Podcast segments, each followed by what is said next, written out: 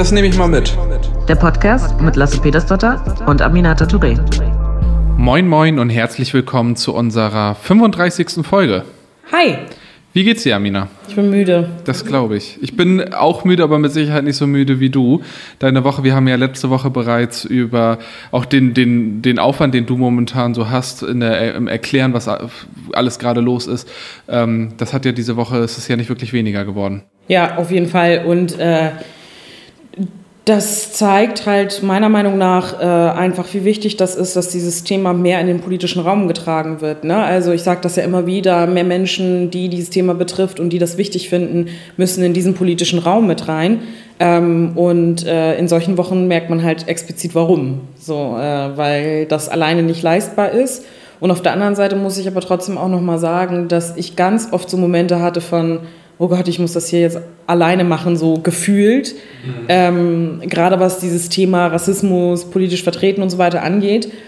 Ähm, und ich aber irgendwie in den letzten Tagen trotzdem so das Gefühl hatte, ja, vielleicht im politischen Raum gibt es nicht allzu viele Leute, aber außerhalb dessen gibt es total viele, die auch in den Räumen unterwegs sind. So sei es jemand wie Aminata Belli, Dupo Gaugette, äh, ähm, Alice Hasters und so weiter, weißt du, ich oder Malcolm oder wer auch immer so. Und dann, dann hatte ich ganz viele Momente von so, okay, you're not alone in this, so, ne? Und das ist irgendwie dann doch irgendwie voll so energiegebend. Und wir schreiben uns auch die ganze Zeit gegenseitig und sagen, ich bin so froh, dass du da bist und so. Und da, wo man denkt, so, okay. Also mit Blick auf äh, nicht allein sein und Energie geben, wie haben da so die Proteste der letzten Woche auf dich gewirkt? Ähm, Samstag fand ich ja krass, wir waren ja zusammen auf der Demo in Flensburg und ich habe zum ersten Mal auf einer Demo geredet. Das hat mich sehr gewundert, dass du. Wir haben ja hier doch mal auch so eine Folge gehabt über, über Reden halten und Reden schreiben. Da haben wir, glaube ich, auch über Protestreden ge gesprochen. Du hast noch nie auf einer Demo geredet? Nein, also not as far as I know. Okay. Äh, das wird bestimmt nicht die letzte gewesen sein. Nee, wird wahrscheinlich nicht die letzte gewesen sein und es hätte keine bessere erste Demo sein können. So, ne? Weil ähm, ich finde, du musst auf so einer Demo ja schon voller Energie und laut und die Leute mitnehmen und so weiter. Das ist nochmal anders, wenn du in anderen Kontexten redest. So, du willst Leute mitnehmen, die da stehen und die auch jederzeit gehen können, wenn sie keinen Bock drauf haben. So, ne? Das ist in anderen Kontexten sind die Leute gezwungen, dir zuzuhören. Ja, man kann in anderen Kontexten auch mal Nebensätze verwenden. Das ist bei demo Demos geht schwierig. nicht. Und ich bin ja so ein Mensch, der so, weiß ich nicht, verschachtelte Sätze benutzt einfach und nochmal 58 Relativsätze und ja. Ja, und auf jeden Fall äh, war das aber irgendwie, war ich super aufgeregt. Irgendwie habe mich total gefreut. Äh, das war ja auch einfach heftig. Äh, Rakia äh, Suleiman hat diese Demo organisiert. 18 Jahre alt, glaube ich, ist die, geht noch zur Schule. Und ich war so heftig einfach. Mit 18 habe ich keine Demos organisiert. Die Demo war groß und war, war schön. Also äh, man muss einfach sagen, es hat auch durchaus gut funktioniert. Ob jetzt die Abstände immer so optimal waren, das ist eine Sache, die kann man natürlich besprechen. Aber ähm, alle haben immer Mund-Nasenschutz getragen und äh, die Demo- Demo-Organisation hat immer wieder auch darauf hingewiesen, erinnert und so. Und das so auf die Beine zu stellen, ist äh, ein Riesenaufwand und auch eine Riesenleistung. Ähm, ich fand deine Rede toll. Ich fand aber auch toll die Rede vom Kollektiv Afrodeutscher Ja, Frauen von Trish. ähm, von Trish äh, eine wirklich großartige Rede, die äh, finde ich vielleicht nur also etwas, was mir besonders aufgefallen ist, was ich total spannend fand, also auch so äh, Blick, wie, weil ich mich immer für Reden interessiert habe. Und zwar Trish äh, immer unterschiedliche Gruppen auch angesprochen im Publikum. Das ist total gut gelungen. Und das fand ich ein total spannendes Mittel, das ich so in einer Rede fast noch nie gehört habe, dass man ein großes Publikum hat und dann aber gezielt mal die eine Gruppe, mal die andere Gruppe mit unterschiedlichen Motiven und so weiter anspricht, hat dadurch aber die Rede total interessant gemacht, weil man als An man hat in der eigenen Rolle ständig gewechselt. Mal war ich jemand, der quasi ein Rat entgegennehmen sollte, mal war ich jemand, äh, der oder die zugestimmt hat und so weiter. Das fand ich jetzt aus so einer rein technischen Sicht total spannend. Ja, nee, sie hat und eine nerdy großartige, interessant. Ja, nee, sie hat eine großartige Rede gehalten und ich war auch richtig froh, weil dieser Moment halt auch einfach gezeigt hat, was wir so als schwarze Community in den letzten Jahren auch selber auf die Beine gestellt haben. Ne? Also, dass es so ein Kollektiv gibt, das dann äh, an so einem Moment da ist und auch bereit ist, äh, dann eine Rede zu halten und sich zu positionieren und stellvertretend für eine ganze Gruppe zu sprechen und so. Das ist einfach total großartig gewesen. Und ich habe mich, ich hab mich einfach so richtig krass doll gefreut, weil das halt auch wieder so ein Moment war von, ich hatte auch nicht da sein müssen, weil das Kollektiv ist da. So. Und das ist ein krass gutes Gefühl. Ne? Also so dieses, okay, da sind einfach voll viele krasse Frauen am Start irgendwie, die die das Ganze ähm, ja auch thematisieren und irgendwie auch sehr krass überzeugend rüberbringen irgendwie. Man merkt gerade schon, dass die Proteste anders sind als in der Vergangenheit. Also zum einen, wie lange sie Ganz kurz vielleicht ja. einmal, ne? wir reden die ganze Zeit so selbstverständlich. Ich glaube, den meisten ist es bewusst, aber wir reden über die Silent-Demo, die am Samstag stattgefunden hat zu Black Lives Matter und äh, da sind ja einfach bundesweit und auch weltweit äh, Leute auf die Straße gegangen. Wir meinen nicht die Hygiene- und Grundrechte. Nee, genau. nee, das muss man vielleicht nochmal hinzufügen, ja. weil wir sind jetzt so selbstverständlich reingejumpt. Ähm, aber genau, es ging um die Antirassismus-Demos quasi, die äh, am Samstag, am 6.6. stattgefunden haben die in Deutschland auch groß sind. Also wenn man überlegt, was da in Frankfurt, Hamburg, Berlin, Flensburg äh, alles los war, merkt man, dass da schon reagiert wird auf etwas, ähm, was äh, den Auslöser woanders geführ, ja. gefunden hat. Ne? Ja, und vor allem, was glaube ich aber halt auch voll spannend ist, das wusste ich bis gestern nicht, das habe ich dem gerade ja auch äh, äh, vor unserer Aufnahme erzählt. Mir hatte ein Journalist erzählt, ein britischer Journalist, mit dem ich gestern ein Interview geführt hatte, dass die Proteste, äh, die größten Proteste nach den USA in Deutschland stattgefunden haben. So, und das ist sehr spannend zu beobachten zu dem Vergleich und der politischen Debatte, die man hier führt, gibt es Rassismus in Deutschland. Und das ist so, ja, gibt es, weil wir hier einfach eine der krassesten Demonstrationen hatten. Ähm, vielleicht auch nochmal äh, wichtig für euch zu wissen, mhm. die sich das anhören. Gleichwohl die Demonstrationen in anderen Ländern ja auch ähm, nochmal ab, anders abgelaufen sind, äh, teilweise. Ich fand das sehr, sehr starke Bilder, äh, wie zum Beispiel, ich glaube, das war in den Nieder nee, in, in, in äh, Großbritannien, ähm, der, dieser Sklavenhändler, die Statue eines Sklavenhändlers mhm. äh, im Wasser versenkt wurde, in, in, in, dem Wasser, wo die Schiffe von dem Typen damals gefahren sind. Das ist eine Symbolik, die ja. natürlich besonders krass ist. Ähm, und dann wird ja, also das macht ja immer so eine große Debatte auf, sollte man auch Straßen umbenennen und so weiter. Und da will ich einmal ganz kurz meine Sicht zu sagen. Und zwar, ich finde, ähm, Geschichte und also Geschichtsbildung findet nicht über Straßenbenennung statt. Und Geschichte wird auch nicht in Erinnerung geschaffen durch Straßenbenennung oder durch Platzbenennung oder durch Statuen. Das sind oft im Wesentlichen eh, auch Ehrungen ähm, und gar nicht unbedingt ein ständiger Bildungsauftrag. Und ich finde es deswegen ganz wichtig, solche Straßen umzubenennen und solche Statuen auch ähm, abzuschaffen.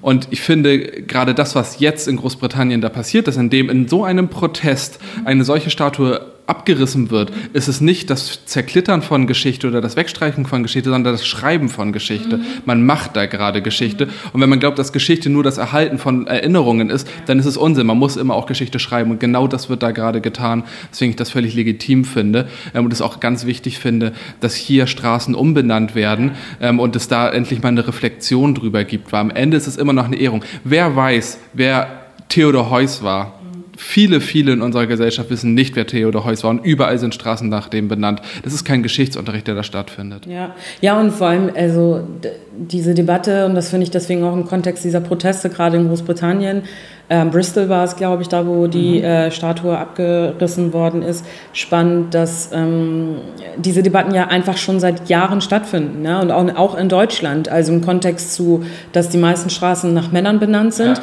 Also auch aus einer feministischen Perspektive und aus einer schwarzen feministischen Perspektive genauso und aus einer äh, postkolonialen Perspektive wird diese Debatte auch geführt schon seit langem. Es gibt postkoloniale ähm, Spaziergänge in Kiel, in Flensburg, mhm. aber auch zum Beispiel, darauf wurde ja auch Bezug genommen, zum Beispiel bei der Demo dann ähm, am Samstag. Also diese Debatten finden statt in Berlin auch schon seit Ewigkeiten. Das heißt, diese Debatten sind da so und äh, ich glaube nicht, dass es der entscheidendste Punkt ist, aber es ist ein Puzzleteil in der Frage von, ähm, wie, wie bewusst sind wir uns über bestimmte äh, ja, Benennungen, Prozesse, Rassismen und so weiter in unserer Gesellschaft. Ne?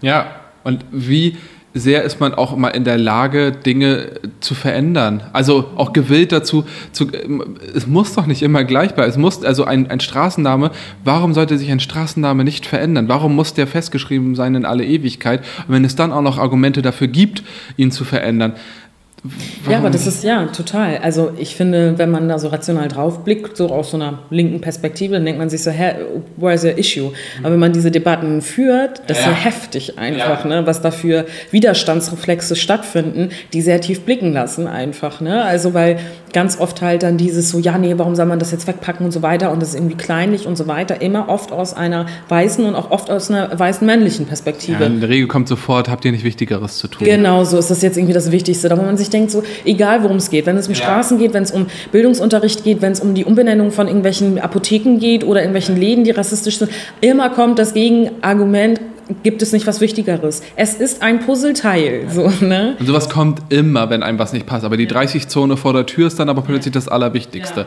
Ja. Äh, oder das Windkraftrad, das einfach nicht vor der Tür sein darf. Und so, ja, wir haben hier in Kiel oft die, äh, lange die Debatte um das Hindenburg-Ufer zum Beispiel geführt, das ja mittlerweile auch umbenannt wurde in ähm, Kiel, Kiellinie, also wo die Kiellinie einfach verlängert wurde. Ähm, besonders spannend finde ich das Phänomen des ähm, Hindenburg-Damms. Der ist bei Sylt und der heißt offiziell gar nicht so. Der hat offiziell entweder gar keinen Namen oder heißt Syltdamm, irgendwie sowas. Ähm, der heißt aber, wird seit eines Besuchs, glaube ich, Hindenburgs, ähm, wird er einfach so genannt. Das heißt, du kannst diese Umbenennung gar nicht machen.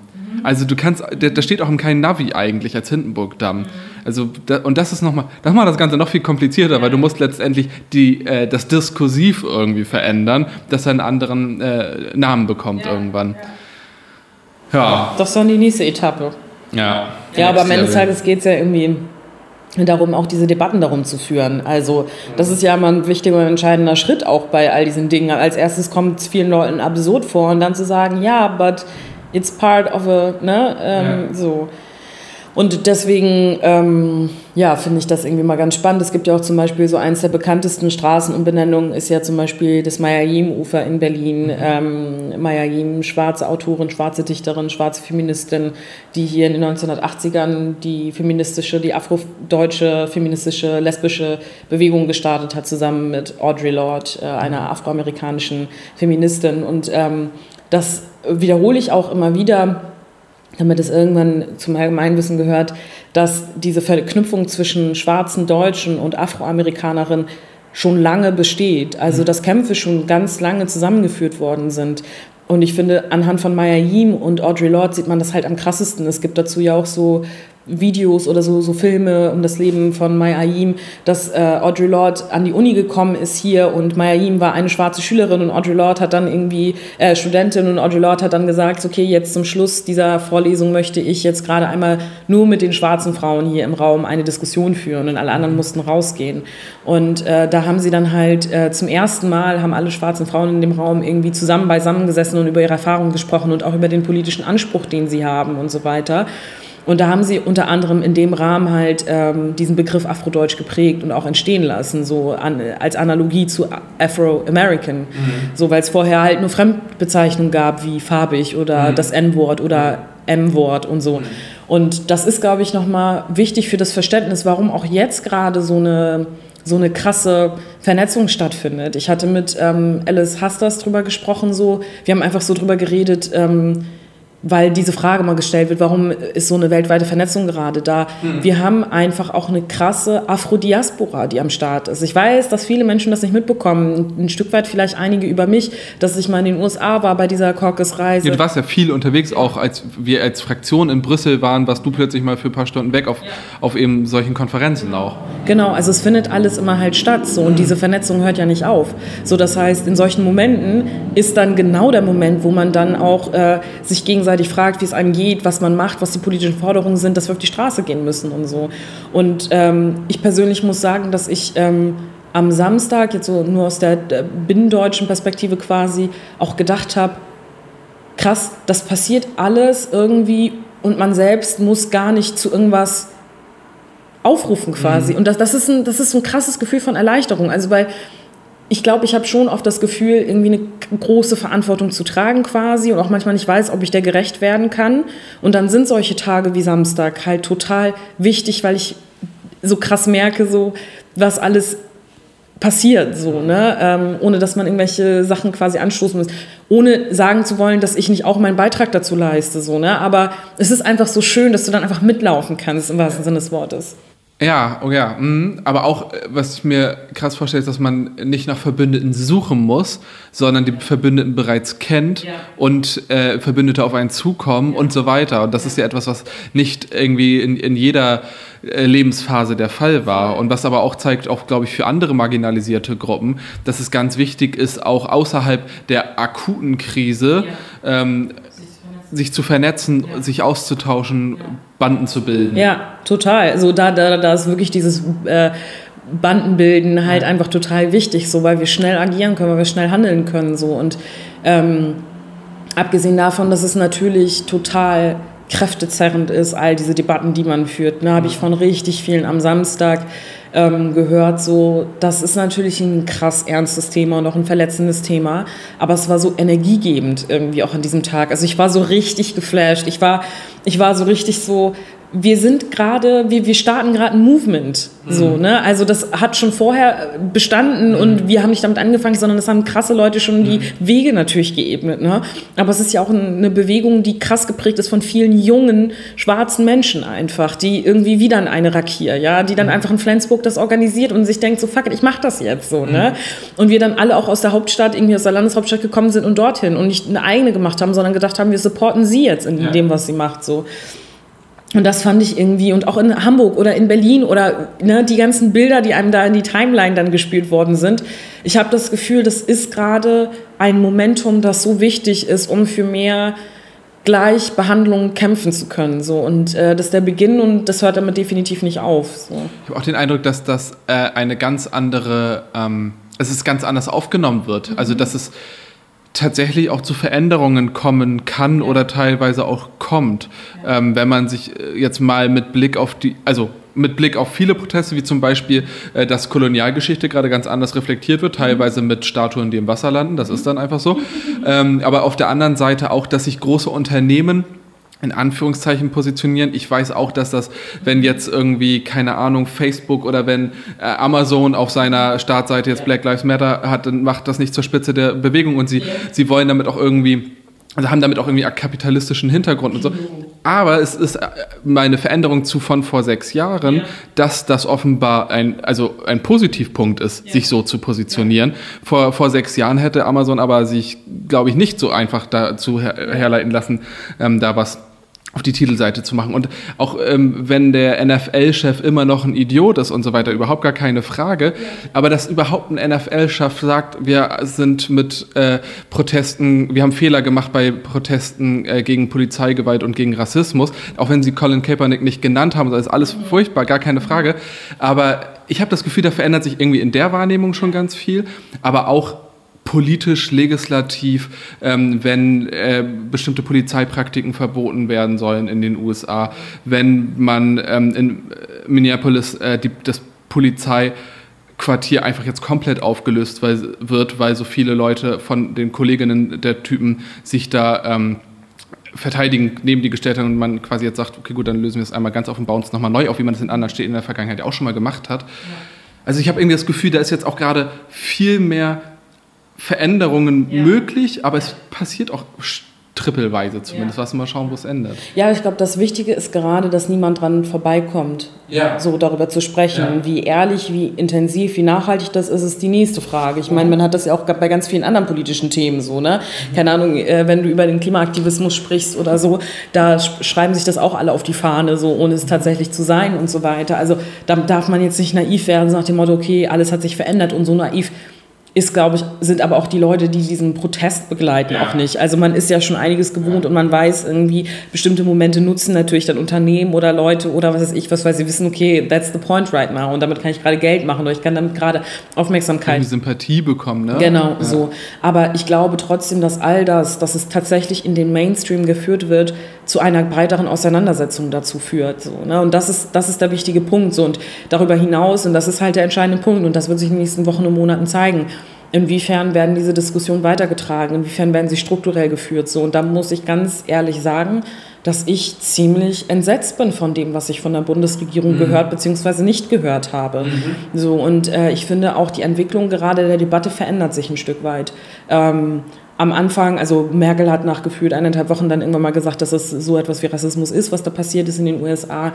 Ähm, äh, äh, Jens Spahn habe ich äh, nur gehört, weil er sich positioniert hat dazu, dass man trotzdem Abstandsregeln halten muss, was richtig ist. Aber ich habe vorher noch keine Positionierung von ihm gehört. Ähm, ich habe von vielen anderen relativ wenig gehört einfach. Und da, wo ich, das ist genau dieser Punkt, der mich dann manchmal einfach wahnsinnig macht, da wo ich mir denke, so, wir haben hier gerade bundesweite, weltweite Proteste Proteste einfach. Und es kommt bei euch nicht in dem Maße an, dass ihr euch ausreichend positioniert. Ja, Heiko Maas hat auch irgendwas gesagt, so, ne? Aber so dieses, das tatsächlich zu verstehen, dass es relevant ist, dieses Thema zu diskutieren. Ich bin gespannt, was in diesem Kabinett Rechtsextremismus und Rassismus passiert. Mhm. Das, was ich aber zum Beispiel gehört habe, ist, dass sie in dem, die haben so ein Entwurfpapier oder so geschrieben, da haben sie einfach vergessen, schwarze Menschen mit aufzuschreiben, so also antischwarzen Rassismus zu benennen, obwohl das in dem nationalen Aktionsplan auftaucht als Phänomen.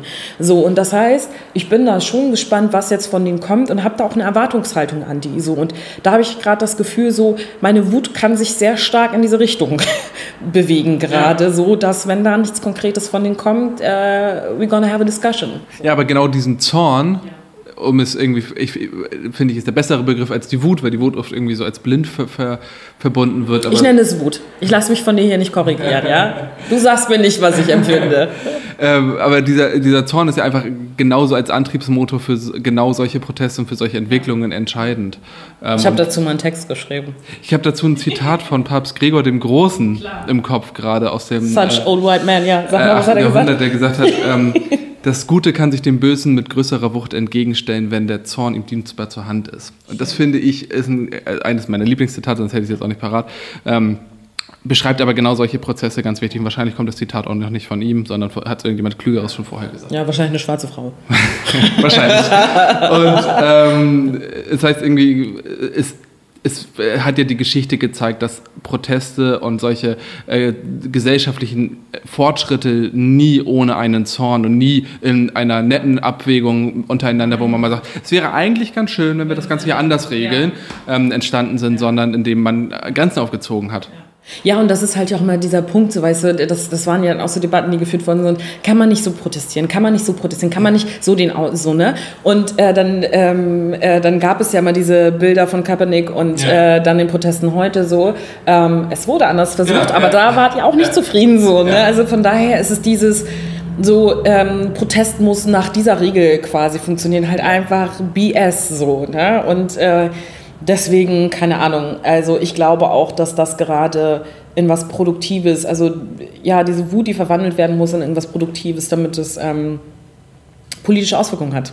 Ja. So, das ist irgendwie, da bin ich gespannt, was passieren wird und äh, wir werden das weiter diskutieren und verfolgen. So ist das. So, harter Cut jetzt an der Stelle. Wir haben nämlich noch ein paar andere Themen, über die wir eigentlich sprechen wollten. Ähm, und zwar ähm, wollten wir unter anderem darüber sprechen, dass, vor ein paar Folgen habt ihr das ja mitbekommen, haben wir über den Pflegebonus gesprochen äh, hier in Schleswig-Holstein. Äh, Lasse hatte da ja einen politischen Vorstoß gemacht. Und Lasse, erzähl doch mal, wie ist der Stand der Dinge jetzt um den Pflegebonus? Ja, wir haben in der am Anfang, als die Idee, als ich die Idee irgendwie so in die Debatte gebracht habe, ja schon mal darüber gesprochen, wie entstand eigentlich die Idee. Dann haben wir ja hier auch darüber gesprochen, wie es dann irgendwie weitergegangen ist, alles hochkompliziert ist und so. Ähm, und äh, jetzt sind wir einen großen Schritt weitergekommen. Es ist ja mittlerweile so, dass man sich, äh, dass die Debatte bundesweit eine Rolle gespielt hat und ähm, überall geführt wurde und man sich bundesweit darauf geeinigt hat, einen Pflegebonus in der Altenpflege einzurichten, wo der Bund zwei Drittel zahlt und das Land ein Drittel oder der Arbeitgeber ein Drittel, aber de facto wird es in Schleswig-Holstein sein, dass das Land das bezahlt und die Arbeitgeber nicht. Das ist dann eben bei der Altenpflege der Fall. Ähm, vielleicht irgendwie so einmal, um die Zahlen dafür zu nennen, äh, dass eben Pflegekräfte, und das bedeutet nicht nur examinierte Pflegekräfte, sondern auch Altenpflegehelferinnen, die de facto ähnliche Aufgaben machen, auch wenn sie eine unterschiedliche Ausbildung haben, dass die ähm, 1000 bis zu 1500 Euro bekommen, wenn sie Vollzeit angestellt sind.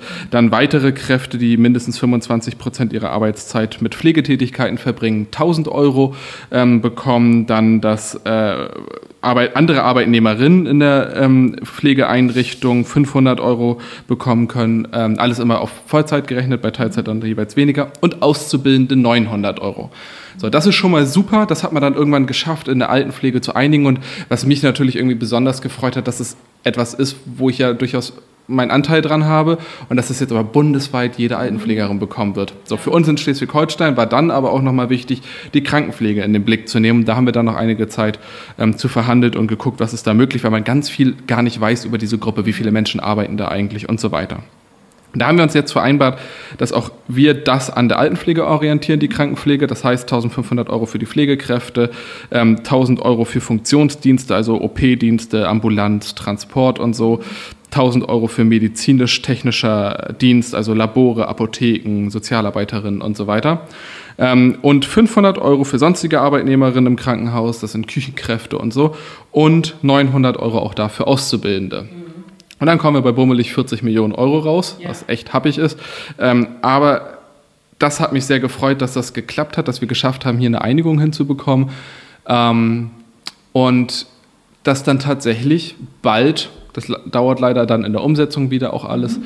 ähm, alle, die in diesem Pflegebereich unterwegs sind in Schleswig-Holstein, dieses Geld dann dieses bekommen. Geld bekommen. Ja, und vielleicht ist es für euch einfach auch mal ganz gut und auch wichtig zu hören, wie ja dieser Prozess, keine Ahnung, wir haben vor ein paar Wochen relativ zu Anfang, zum Anfang der Krise darüber äh, gesprochen, ja, wie sich sowas dann halt entwickelt ne? und wie dann Verhandlungen im Hintergrund die ganze Zeit dazu geführt worden sind und man jetzt einfach eine politische Einigung getroffen hat, da wo jetzt Menschen einfach ganz konkret davon profitieren werden, weil wir ja immer noch inmitten in dieser Krise sind, auch wenn sich das an vielen Stellen manchmal nicht so anfühlt. Ja. Ähm, aber dass es echt wichtig ist für, für, für, die, für diesen Personenkreis, der gerade eine heftige Aufgabe übernimmt. Ja, und äh, natürlich ist auch immer so, dass nicht alle glücklich sein werden, dass Gruppen fehlen, die eigentlich auch sowas verdient hätten und so weiter. Die Debatte kann man alles ewig führen. Wir haben gesagt, Altenpflege, Krankenpflege, das ist auch das, was wir von Anfang an äh, diskutiert haben. Und dass da jetzt aber einige noch darüber hinaus, also so, äh, die im Krankenhaus arbeiten, davon profitieren, das freut mich auch sehr, weil die, auch die hatten da natürlich in diesem ganzen Krankenhauskomplex ist das einfach in den letzten Wochen sehr hart gewesen. Und das muss noch nicht mal sein, dass man dann einen Corona-Fall in der Station hatte oder so, aber diese ganze Zeit die Vorbereitung auf sowas und das Mitdenken, okay, was ist, wenn ich jetzt in der Altenpflegeeinrichtung jemanden habe, der oder die Corona hat, dann ist das äh, eine riesen Herausforderung, ganz plötzlich. Und das auch als Pflegedienstleitung oder so im Kopf zu haben, das ist einfach heftig. Und ähm, jetzt gehe ich davon aus, dass irgendwann nach den Sommerferien wahrscheinlich die Auszahlung erfolgen wird. Ähm, und dann hoffe ich, dass die Leute sich was Schönes davon gönnen und das nicht irgendwo sparen oder so, sondern sich davon was gönnen. Ich hoffe es. Mal sehen, das soll alle, sollen alle selber wissen, aber das ist etwas, was mich in dieser Woche, ich glaube, es war letzte Woche ähm, sehr gefreut hat, dass ja. das hingehauen hat. Ja, auf jeden Fall. Das ist einfach eine, ich glaube, eine großartige Sache und auch wichtig für die Menschen, weil auch unabhängig von dieser Krise sie einfach einen heftigen Job machen. Also ja. ähm, das ist, glaube ich, ähm, ja, einfach mindestens der Moment, wo man das wertschätzen muss und darüber hinaus halt auch. Ne? Genau, das wird eben auch interessant werden, wie wir diese ganzen Pflegedebatten und Gesundheitsdebatte in Deutschland in den nächsten Jahren führen werden.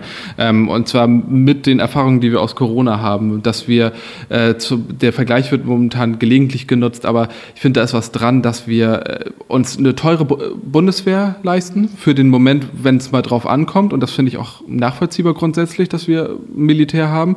Ähm, aber wir sollten uns auch auf andere Fälle vorbereiten. Und ein Gesundheitssystem darf nicht nur für äh, Schönwetterphasen ausgelegt sein und sollte nicht gewinnorientiert ausgelegt sein, sondern muss die Bundeswehr ist auch nicht gewinnorientiert. Ja. So, ne, die rentiert sich auch nicht. Und das sollte eigentlich an unser Gesundheitssystem, sollte man mindestens den gleichen Anspruch haben. Total.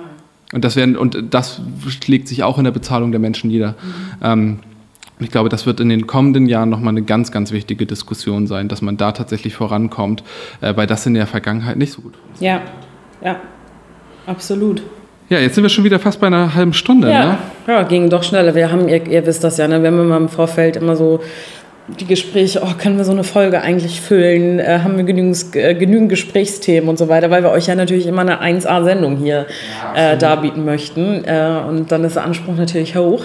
Ja, wir hatten auch vorher so ein bisschen gesprochen, dass wir eigentlich mal gerade vielleicht auch mal was ganz Unpolitisches besprechen wollen. Aber uns ist nichts eingefallen. Uns ist nichts eingefallen. Wenn, immer so politisch. Ja, das ganze Leben einfach. Äh, wenn euch was einfällt, mal was Unpolitisches, was euch interessieren würde, zum Beispiel wie Aminas Klavierfortschritte laufen, dann. Ähm, das ist so gemein, einfach von dir. Einfach mal und sagt Bescheid, dann können wir auch mal über andere Sachen sprechen. Wir haben immer wieder gesagt, wir wollen über Bücher sprechen. Ähm, Finde ich langweilig, aber können wir auch gerne tun. Ähm, aber vielleicht auch mal über Filme. Mein Mann wird sich dabei. wieder so darüber aufregen, über diesen Teil dieser Folge. Wenn ne? das immer ankündigen. Ja, weil er das ja jedes Mal sagt, oh Mann, Amina, Alter, ey, schon wieder. Ne? Kündigt hier was an und hört auf, immer euren Podcast selber schlecht zu reden, weil wir ganz oft immer irgendwie sagen, äh, keine Ahnung, ist uns, nicht, uns ist nichts eingefallen, wir sind ja. voll müde, wir sind voll K.O. und so. Nein, ich mache das ja einmal transparent, wie viel Kritik ich zu Hause eigentlich abbekomme für all das, was ich mache. Das ist auch okay. Er hat ja auch recht. Er hat ja auch recht. Ähm, was hast du mitgenommen? Wow. Ähm, du fängst an. Ich fange an. Ja. ja, es ist. Äh, ähm, ich habe mitgenommen, dass mir etwas aufgefallen ist, was mir schon mal irgendwie aufgefallen ist, was gar nicht so den großen politischen Punkt hat. Ich mache immer so eine bescheuerten Einleitung, Ich weiß. bevor ich zu ja. meinem Punkt Ich denke komme. immer, okay, komm zum Punkt. Ah, so, umgekehrt. Was ich mitgenommen habe, ist, dass viele in unserer Generation, aber auch ältere, richtig Probleme haben mit ihren privaten Finanzen. Nicht, weil sie finanzielle Probleme Hey, haben. wow. Nee, es ist, ich finde es super interessant. Nicht, weil sie finanzielle Probleme haben oder hochverschuldet wären oder so, sondern sich damit auseinanderzusetzen. Also sich damit mal zu befassen, ähm, sich auch mal zu überlegen, ist es vielleicht gut, mal Schulden zu haben oder nicht? Traue ich mir das eigentlich zu? Sondern alle wollen einfach mit dem Thema private Finanzen nichts zu tun haben. Man will keine Steuererklärung machen. Also wie viele Leute keine Steuererklärung machen? Und ich kann das alles emotional nachvollziehen, rational nicht, aber so. Ähm, und das, find- das habe ich mitgenommen. Ich finde das echt interessant, wie, wie überfordert wir alle irgendwie sind mit unseren eigenen privaten Finanzen, obwohl die so wichtig sind, weil wir den ganzen Tag, den halben Tag dafür arbeiten oft ähm, und uns ganz viele Sorgen darüber kommen. Aber das ist diese ähm, Emanzipation über die eigenen privaten Finanzlage, die besteht bei vielen irgendwie nicht. Und zwar damit meine ich jetzt nicht die Krisenfälle, die wir alle mal durchlebt haben oder viele zumindest.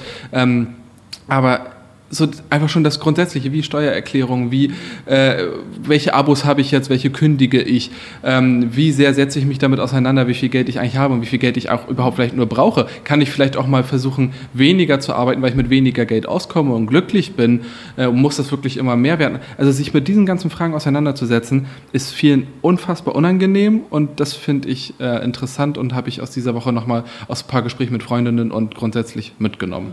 Ja, aber es liegt vielleicht auch ein Stück weit daran, dass das halt einfach voll weit weg ist für viele. Also du, an welchem Punkt, also du wirst da so ins eiskalte Wasser ge geworfen, Ja. so, ne? Also du hast ja nicht in der Schule, keine Ahnung, da legst du am besten deine Kohle an oder äh, so machst du eine Steuererklärung oder äh, die und die Auffangnetze gibt's oder so. Das sind ja alles so Sachen, die da, da wächst du irgendwie rein. Oder du hast vielleicht auch Eltern, die äh, einfach genügend Kohle haben. Also ich glaube, es hat auch viel damit zu tun, ob man viel Kohle hat oder nicht. Also weißt du, ich glaube gerade dieser Faktor, äh, wenn du selber Eltern hast, die irgendwie, keine Ahnung, sich mal ein Haus gekauft haben, irgendwie Geld beiseite packen und es da und da rein investieren, dann wächst du vielleicht auch nochmal mit einem anderen Selbstverständnis auf, als wenn du aufwächst und Kohle eigentlich immer ein Thema, Thema war in Richtung, es gibt keine Kohle. Ja, genau. So, ne? Und äh, dann, dann, dann ist das alles komplett neue Welt. So, weil vielleicht hat auch noch nie jemand in deiner Familie eine Steuererklärung gemacht vorher.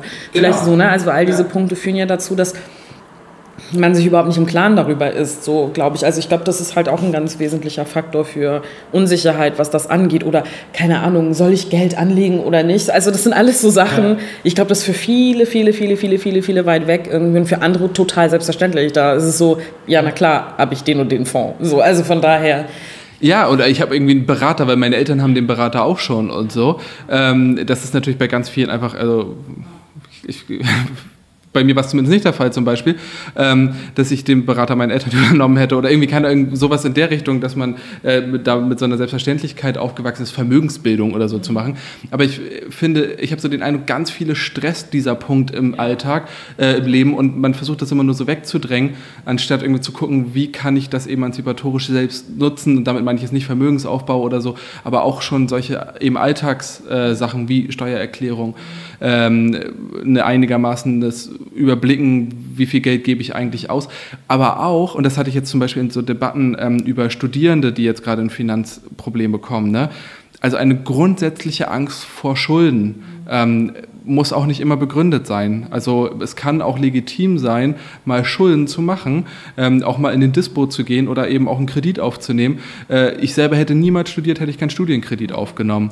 Und das ist aber ein sinnvoller Kredit. Also es ist mit Sicherheit nicht sinnvoll, sich davon Fernseher zu kaufen, aber für sowas ist es durchaus sinnvoll. Ja, ich glaube, es ist halt einfach viel verknüpft mit, mit Zukunftsängsten, Genau, die man hat. ja. So, weil du halt nicht weißt, okay, kriege ich danach einen Job, mit dem ich dann tatsächlich diesen Kredit abbezahlen kann. So, und bei mir war das auch so, dass ich gedacht habe, so, okay, das Beste, worein ich in, investieren kann, ist halt dann mein Studium und Ja, dann genau. mit BAföG und so dann da unterwegs zu sein, da wo man ja sowieso die Hälfte geschenkt bekommt und die andere Hälfte dann zurückzahlen muss und so weiter. Aber und jetzt aus der Position als Abgeordnete ist das vielleicht auch leicht zu sagen, es war die beste Entscheidung überhaupt, weil das für mich kein Problem war, das dann jetzt äh, zurückzuzahlen. So, aber ähm, ich glaube, viele haben schon durchaus auch die Angst, okay, ist das der Beginn eines Lebens, in dem ich einfach mein Leben lang verschuldet bin und was weiß ich was so, ne? Und ich glaube, es ist viel mit Zukunftsängsten auch verbündet, wobei natürlich irgendwie das präventive Vorgehen oder zu gucken, was kann ich da eigentlich machen, dann natürlich auch helfen könnte. Aber ich glaube, es hat einfach viel damit zu tun, dass man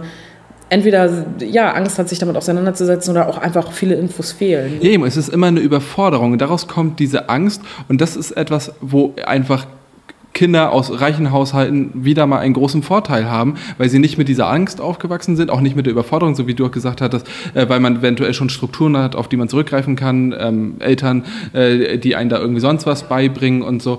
Ähm, und das ist total schade, dass dort so eine Überforderung entsteht und dadurch Menschen sich Sachen nicht zutrauen, weil sie glauben, dort bestimmte Risiken irgendwie äh, nicht, nicht eingehen zu können. Und ich hatte, natürlich ist es jetzt bei uns so, klug gerechnet, dass man irgendwie Abgeordneter wird und dann kann man Sachen zurückzahlen. Mein Studienkredit werde ich von einer Legislatur nicht zurückzahlen können, sag ich mal. Ähm, aber die, die Überlegung bei mir war da auch immer relativ stumpf, dass ich gesagt habe, entweder verdiene ich Geld und ich zahle zurück oder ich verdiene kein Geld, das ist auch scheißegal. Das klingt, klingt hart, aber irgendwo war es meine, meine Ausgangslage. Ne? Ich glaube, was vielleicht auch nochmal für, äh, falls äh, jemand zuhört, der sich davon angesprochen fühlt, die Verbraucherschutzzentrale ja. zum Beispiel, die macht ähm, auch Beratung, was sowas angeht. Also weil ich glaube, auch gerade so dieser Punkt, wenn man studiert, gibt es irgendwie gefühlt zwei Optionen. Mhm. Äh, hat man immer den Eindruck, äh, entweder, keine Ahnung, äh, also wenn, wenn jetzt quasi die Familie das nicht äh, finanzieren kann, dann, dass man BAföG oder KfW-Kredit. So, ich finde, das sind immer so die zwei Antworten. Und die Verbraucherschutzzentrale äh, geht mal auf die Seite von denen, die beraten einen auch dahingehend. So, ähm, also, dass man sich vielleicht einfach auch noch mal ein Stück anguckt, so ein Stück weit anguckt, was für Optionen stehen einem bereit. So, und jetzt gerade ist es natürlich eine besonders krasse Situation für diejenigen, die ähm, mhm. jetzt seit Monaten keinen BAföG bekommen haben und die gerade einfach echt finanzielle Probleme haben. Ich verstehe auch einfach nicht, warum gerade die äh, Bundesregierung da so pennt, was das angeht. Alle anderen Hilfsgeschichten ähm, waren so fix. Ja. Und ich finde das ich finde das krass, weil super viele Studis einfach jetzt ihren Job, also ihren Nebenjob verloren haben, von dem sie leben und äh, super viele einfach auf ihr BAföG angewiesen sind. Und wenn du halt keine Family hast, die mhm. da mal helfen kann, ja, dann bist du halt einfach aufgeschmissen so. Und das ist halt ein Punkt, den, ähm, da könnt ihr ja auch mal irgendwie so die Debatten vielleicht ein Stück weit verfolgen. Ich kriege das immer bei Kai Gehring, unserem mhm. bildungspolitischen ja. Sprecher oder äh, hochschulpolitischen Sprecher, äh, mit, der äh, ungefähr jeden Tag bei Twitter dagegen randet und auch irgendwie Vorschläge macht und sagt, es kann nicht sein, dass Karliczek an der Stelle einfach pennt und das nicht schnell genug hinbekommt, weil drei Monate kein BAföG zu bekommen, das ist einfach existenziell. Genau, dann ist der Dispo durch und man hat auch alle angepumpt, die man irgendwie anpumpen kann. So, und das, der Punkt ist ja, du bekommst BAföG aus einem Grund, weil du keine Kohle hast. So. Und du bekommst ja auf einer Be Berechnungsgrundlage, dass deine Eltern auch nicht genügend Kohle haben. Das ja. heißt, there is no one. So. Und äh, das ist halt irgendwie einfach so ein Punkt, der ähm, politisch die ganze Zeit gerade diskutiert wird und wir einfach äh, äh, auch hoffen, dass das jetzt irgendwie quasi schneller passiert. Ähm, und ich musste da so krass an eine Situation denken, die noch nicht mal was mit, äh, also mit, mit, mit Corona-Krise zu tun hatte. Aber ich weiß noch, als ich in meine erste Wohnung eingezogen bin, mhm. und das war einfach nur das BAföG-Amt, das war nicht ähm, irgendeine Krise noch äh, parallel. Bin ich in diese Wohnung eingezogen, ich habe mich richtig gefreut, habe mit einer anderen Person zusammen gewohnt. Ähm, und das BAföG-Amt hat einfach gesagt, ich kriege die Kohle diesen Monat nicht. Ja. So. Und ich weiß noch, dass ich dann einfach richtig fertig war, weil ich einfach gedacht habe, was für eine Scheiße. So, ne? Und dann musste ich mir irgendwie Kohle leihen von meinem damaligen Freund. Thank you an der Stelle. ähm, Shoutout, falls, falls, den, genau, äh, falls er sich den Podcast anhört. so, äh, nee, aber mir war das so todesunangenehm, dass ich ja. da in diese Wohnung eingezogen bin. Und am Anfang war es halt auch so, als ich dann äh, BAföG berechtigt war, dass die ersten Monate ich diese Kohle erstmal nicht bekommen habe. So, und ich habe aber zu dem Zeitpunkt zum Glück noch zu Hause gewohnt, hatte einen Nebenjob und so weiter. Und dann ging das klar und ich war so, keine Ahnung, ob ich über was bekomme. Aber aber dann quasi ein Dreivierteljahr später, weil ich irgendwie so in dem ersten Jahr habe ich halt noch zu Hause gewohnt und dann äh, habe ich halt BAföG bekommen, als ich dann, also, äh, also nicht zu Hause wohnendes äh, BAföG. Und ich habe diesen BAföG-Berater einfach, ich glaube, jeden Tag 18 Mal angerufen. Und ich mhm. weiß noch, wie er zu mir meinte. Ähm, ich meinte so, ja, ähm, das Geld ist nicht da, ich muss meine Miete bezahlen, was mache ich jetzt? Ne? Mhm. Und dann meinte er so, ja, was soll er denn jetzt machen? Also äh, soll er mir jetzt das Geld geben? Ich, so, ich rufe sie doch nicht als Privatperson an. Ja, ich rufe ja. sie als Mitarbeiter des BAföG-Amts an. Was ist los mit Ihnen so, ne? Und das war, das war so ein richtig krasser Moment der Hilflosigkeit, so dieses, was zur Hölle geht hier ab? Und deswegen tun mir gerade super viele Studis einfach Man leid. ist da völlig überfordert von der Situation, weil man darauf ange angewiesen ist. Und äh, ich weiß doch, ich habe im Oktober angefangen zu studieren und habe BAföG, ich glaube, im Januar oder Februar bekommen. Und es war genau die Situation. Es war, äh, Dispo war ausgereizt. Ich war aber fast sowieso in meinem Studium war mein Dispo fast immer, aus, also war oft ausgereizt. Das ist nicht sinnvoll. Das ist jetzt kein, keine Empfehlung oder so. Ähm, aber ich habe immer mit Dispo geplant. Und ähm, das reicht aber überhaupt nicht aus. Und dann fing aber ja auf der anderen Seite, finde ich auch schon die, ähm, also ich musste auch ausziehen und dann fing aber auch die Überforderung auf der einen Seite an mit dem finanziellen und die Wohnung und das, was man dafür Verpflichtungen hat. Und auf der anderen Seite ist man plötzlich in einer Universität, ähm, wo man auch von Vorlesungen, Seminaren und Schieß mich tot auch nochmal total überfordert war. Ne? Und in der Situation sind dann natürlich viele Studierende. Und wenn man jetzt den äh, Job verloren hat und so, und dann sagt man, es gibt eine Nothilfe, diese Nothilfe einfach mal drei, vier Monate braucht, dann ist es halt ein schlechter Witz. Das hätte man für, genau, das hätte man keinem Unternehmen oder so vermitteln können. Da ging das innerhalb von Wochen. Bei Studierenden dauert das jetzt plötzlich Monate. Und da darf man nicht vergessen, dass viele Studierende privilegiert sind und keine finanziellen Probleme haben. Gar keine Frage. Aber eben nicht alle. Und unser Ziel ist, dass mehr von denen, die nicht privilegiert sind, studieren. Das erreichen wir aber nicht, indem wir diese Hürden aufbauen, wie wir sie gerade aufgebaut haben. Und deswegen ärgert es mich so, dass man von Anfang an gesagt hat zu Karliczek, hier, lass uns das über das BAföG regeln. Selbst das Studentenwerk, die das BAföG abwickeln, haben gesagt, lasst uns das über das BAföG regeln, da haben wir Strukturen, dann kann das auch alles schnell gehen. Und sie hat gesagt, nein, wir machen ein anderes Programm und ziehen das neu auf und bla. Und das dauert jetzt gerade so ewig. Und das ist absolut nicht nachvollziehbar. Insofern ähm, ist das echt... Ein Riesenproblem. Es gibt am 20. Juni dazu bundesweite Proteste, äh, an denen ihr euch auch gerne beteiligen könnt, ähm, um auch hier nochmal die Aufmerksamkeit genau auf diese Lage zu legen. Ich glaube nicht, dass alle Studierende ausnahms irgendwie jeder 1000 Euro bekommen sollte. Darüber können wir auch diskutieren, aber ich halte das nicht für sinnvoll. Aber die, die es brauchen, brauchen gerade gefälligst Unterstützung und haben gerade ganz andere Probleme. Ja. Aber diesen ganzen Punkt, so private Finanzen und so weiter, da könnt ihr uns auch gerne mal fragen. Also Verbraucherzentralen sind super, aber äh, wenn wir, wenn ihr wollt, dass wir das hier mal so ein bisschen diskutieren, weil es hat sich jetzt gerade so eine spontane Debatte dazu irgendwie breitgeschlagen zu meinem, was ich mitgenommen habe, ähm, schickt uns gerne mal Fragen zu, dann können wir darüber auch sprechen. Also. Und schickt uns auch gerne Fragen, wenn ihr ähm, noch weitere oder andere Adressen wissen wollt oder so. Ja. Und gerade was das Thema angeht, das lasse ja als hochschulpolitischer Sprecher und als finanzpolitischer Sprecher ähm, ja auch zuständig für das Thema. Ähm, schreibt uns auf jeden Fall gerne, äh, schreibt Lasse. Ja. ja. Was hast du jetzt mitgenommen? Oh, was habe ich mitgenommen? Ja, du hast viel mitgenommen wahrscheinlich, aber nenn mal irgendwas. Ja, ich muss mich kurz entscheiden. Äh, das Frühschlafen hilft vielleicht. Ich bin, ja, stimmt, da haben wir eben drüber gesprochen. Ja, haben wir gerade drüber gesprochen. Ähm, ich bin so eine, ich bin, ich gehe richtig spät ins Bett. Ich kann einfach nicht früh ins Bett gehen, ne? Und ich bin immer so, keine Ahnung, um eins oder keine Ahnung, halb zwei oder so im Bett, aber wach auch früh auf. Mhm. So und das ist einfach total dumm, so ne, weil ich einfach zu viel wach bin und zu wenig schlafe.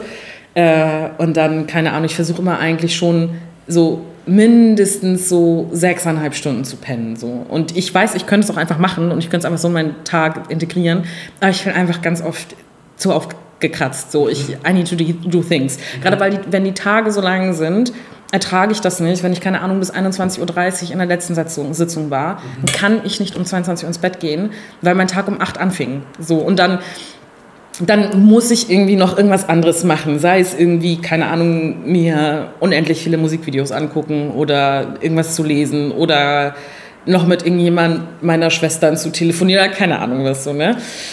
Ähm, und jetzt gerade aber in den letzten Wochen habe ich einfach gemerkt, okay, ich werde auf jeden Fall krank, wenn ich das mhm. jetzt nicht mache. So, also mehr zu schlafen. Und deswegen gehe ich jetzt einfach früher ins Bett, auch wenn ich da nicht so viel von meinem eigenen Leben habe gehe ich jetzt einfach mal so gegen 10 oder 11 ins Bett. Immer um Viertel nach acht. So hab. Viertel nach acht soll ich ins Bett gehen? Das war bei mir als, als Teenager, war das die Uhrzeit. Ähm, und zwar weil das. Du bist als Teenager um Viertel nach acht ins Bett? Nein. Nee, doch, ich glaube, immer nach GZ, äh, war nicht Teenager, war noch jünger, keine Ahnung, zehn oder so, immer nach GZSZ. Und ich glaube, das war Viertel nach acht, weil GZSZ vorbei. Genau, und deswegen bin ich immer, sollten wir um Viertel nach acht ins Bett, immer nach GZSZ. Ja, gut, Viertel nach acht ist echt utopisch. Äh, aber früh ins Bett gehen, äh, ja. das habe ich aus der Woche mitgenommen, dass, weil, weißt du, vor allem, der, ja, vor allem der Punkt ist jetzt halt auch gerade in dieser Corona-Zeit, ne, wirst du ja auch so paranoid, wenn du dann anfängst, äh, wenn du merkst, irgendwas juckt irgendwie im Hals oder du hast so einen leichten Husten, denkst du ja. so, fuck it. Dann bist du auch sofort ausgenockt. Also das ist, kannst du auch einfach hier nicht mehr herkommen. Genau, so. so. Und deswegen denke ich mir immer so, okay, das ist, und das finde ich aber eigentlich gerade ganz spannend, dass man in dieser Zeit Zeit viel früher anfängt, mhm. ähm, bestimmte Maßnahmen zu ergreifen. Ich bin ein Mensch, der sich bis zur Erschöpfung, äh, mhm. Äh, der bis zur Erschöpfung arbeitet, was total mhm. dämlich ist, I know it. Äh, aber ähm, ich merke gerade einfach, dass ich immer so rechtzeitig die Bremse drücke und dann einfach früh ins Bett gehe und dann merke ich am nächsten Tag, okay, so die leichten Ohrenschmerzen, die ich hatte, sind raus oder ja. sind weg. So. Und deswegen habe ich mitgenommen, früh schlafen hilft. Ja. In dem Sinne wünschen wir euch alle eine schöne Nachtruhe. Genau. Vielleicht hört ihr die Folge ja mal abends. Ja, genau. Gute Nacht. Gute Nacht. Träumt was Schönes.